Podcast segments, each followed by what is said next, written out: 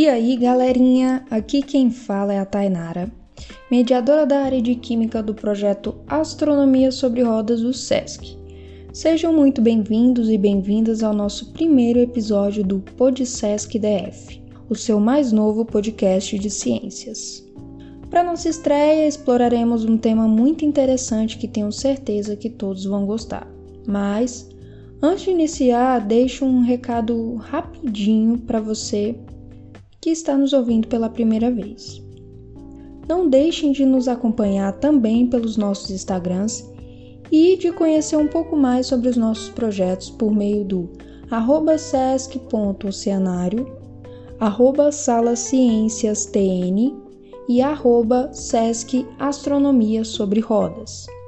Bom, agora gostaria de localizar você que me escuta dentro e fora da capital federal pois estamos no coração do Goiás, no centro-oeste do Brasil, que é um dos maiores países da América, por sua vez, continente da Terra, o terceiro planeta do sistema solar.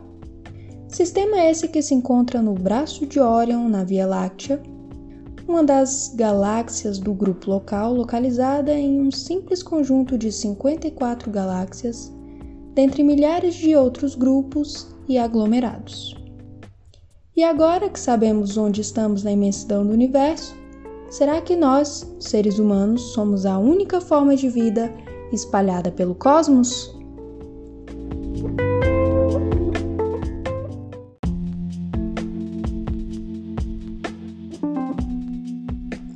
Para conversarmos mais sobre, vamos ao nosso tema desse podcast.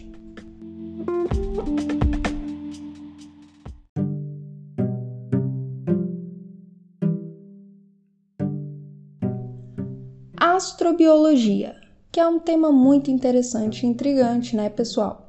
E para essa conversa contaremos com a presença de dois dos nossos mediadores da área de biologia, da Sala de Ciências de Taguatinga Norte, o Vinícius, e do Oceanário do SESC, o Igor. Para iniciar a nossa conversa sobre o tema, nada mais esclarecedor do que explicarmos o que é astrobiologia e quais que são as áreas da ciência que a astrobiologia aborda. Sendo assim, iniciaremos explicando o que, que é a astrobiologia. A astrobiologia é definida como a área da ciência, particularmente da astronomia, que estuda a origem, a evolução, a distribuição e o futuro da vida no nosso universo. Essa ciência tem uma ampla abordagem, incluindo áreas como a astronomia, a física, a química, a geofísica, a ciência atmosférica, a engenharia e a tão importante biologia. Sobre a importantíssima biologia, os nossos mediadores aqui presentes podem acrescentar muita informação para vocês. Igor, acredito que uma das principais questões levantadas pela astrobiologia é com relação à origem da vida, que é um tema de muito interesse da biologia, certo? Sim, Thay. A astrobiologia envolve a origem da vida, que é um assunto muito interessante porque já existiram várias hipóteses, experimentos e discussões em relação a esse tema. Duas grandes hipóteses iniciais foram a abiogênese e a biogênese. A abiogênese defende que a vida surge de forma espontânea, a partir da matéria bruta. Nessa hipótese, acreditava-se, por exemplo, que rãs e crocodilos surgiam do lodo dos rios, ou que vermes simplesmente surgiam de um corpo em decomposição. Tudo isso influenciado por uma força vital que seria invisível. Já na biogênese, os cientistas defendem que qualquer ser vivo origina-se de outro ser vivo. Um cientista famoso que defendeu a biogênese foi o italiano Francesco Redi, que já tinha observado que as moscas eram atraídas pela carne em decomposição e que colocavam ovos nessa carne. Ou seja, aqueles vermes encontrados na carne não surgiam espontaneamente, e sim de outro organismo. Em 1668, ele confirmou isso com experimentos, mas, ainda assim, tiveram vários outros testes experimentais, tanto a favor da biogênese quanto da abiogênese. E só com o experimento do cientista francês Louis Pasteur que houve maior credibilidade na hipótese de que microorganismos surgem a partir de outros pré-existentes. Com a aceitação da biogênese veio uma nova questão: Como surgiu o primeiro organismo? Existem três hipóteses básicas que tentam explicar. Uma delas é o criacionismo, pelo qual a divindade teria criado cada ser individualmente e que esses seres apresentam a mesma forma desde então. Outra grande hipótese é a origem por evolução química, pelo qual a vida surgiu da matéria inanimada com associações entre as moléculas, formando substâncias mais complexas que se organizaram de tal maneira formando os primeiros seres vivos. Essa é a teoria mais aceita atualmente pelos cientistas. Foi levantada na década de 1920 de forma independente tanto pelo cientista russo Oparin quanto pelo cientista inglês Haldane, que tinham ideias bastante semelhantes. Basicamente, essas moléculas se formaram na atmosfera primitiva, que era uma atmosfera totalmente diferente da que temos hoje, e que dessa atmosfera primitiva passavam para os mares primitivos, transformando esses mares em sopas nutritivas, e que dessas sopas nutritivas surgiram as primeiras formas de vida. Outra hipótese é a da panspermia, que diz que os organismos, ou então precursores químicos da vida, não tiveram origem na Terra, mas que sim foram trazidos aderidos em meteoritos. Organismos que vieram em forma de esporos ou então alguma outra forma de bastante resistência. Essa é a hipótese que a astrobiologia pode nos trazer grandes novidades, nos ajudando com uma questão tão polêmica e tão debatida durante muitos e muitos anos. É, Igor. Definir a origem da vida é algo que a astrobiologia precisa desvendar.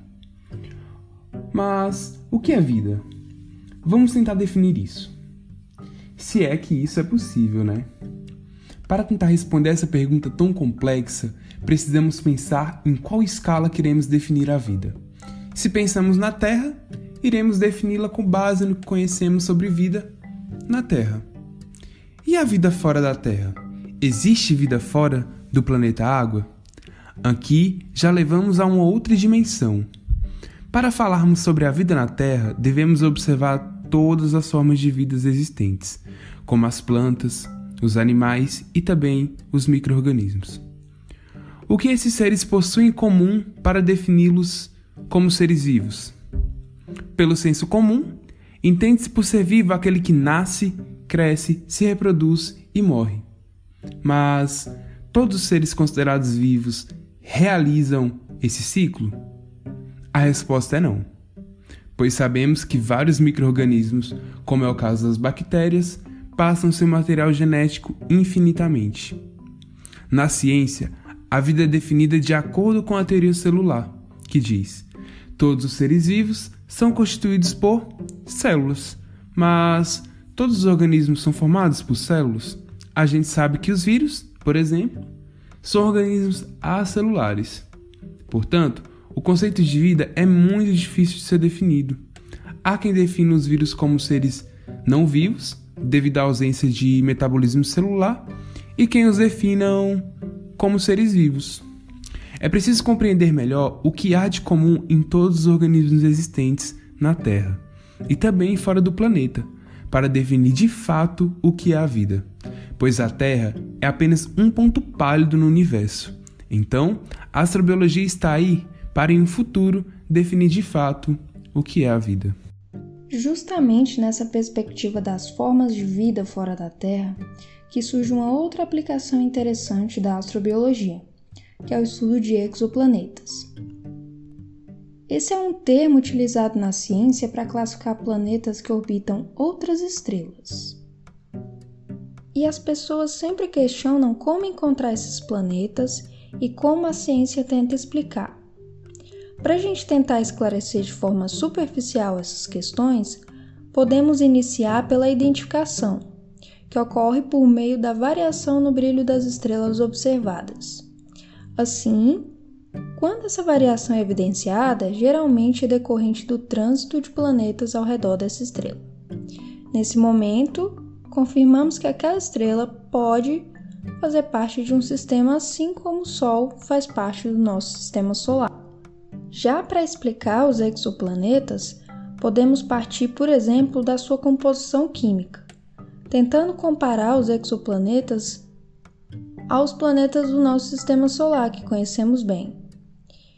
identificar a presença de matéria orgânica por meio de elementos como carbono e nitrogênio, a presença de atmosfera com elementos como oxigênio e moléculas como CO2, entre diversas informações que são úteis para relacionar o exoplaneta, por exemplo, com um Júpiter quente ou talvez com uma Terra primitiva, que seria uma Terra antes do desenvolvimento de vida. Após essas verificações, é observado também se o possível exoplaneta faz parte de uma região do sistema conhecida como zona habitável. Essa região possibilita o desenvolvimento de vida, pois não fica muito próximo da estrela e nem muito distante, o que torna o exoplaneta não muito quente nem muito frio. Dessa forma, é possível a manutenção de água em sua forma líquida, assim como no nosso planeta. Mas essas observações astronômicas não se enganem, pois não são fáceis de serem feitas. Primeiro, porque precisamos de instrumentos robustos, como telescópios terrestres e telescópios espaciais, e segundo, porque além de terem um alto custo, possuem interferência visual da atmosfera terrestre, no caso de telescópios terrestres. E muito trabalho com o tempo de observação e acompanhamento desses objetos, o que mobiliza grandes equipes de cientistas.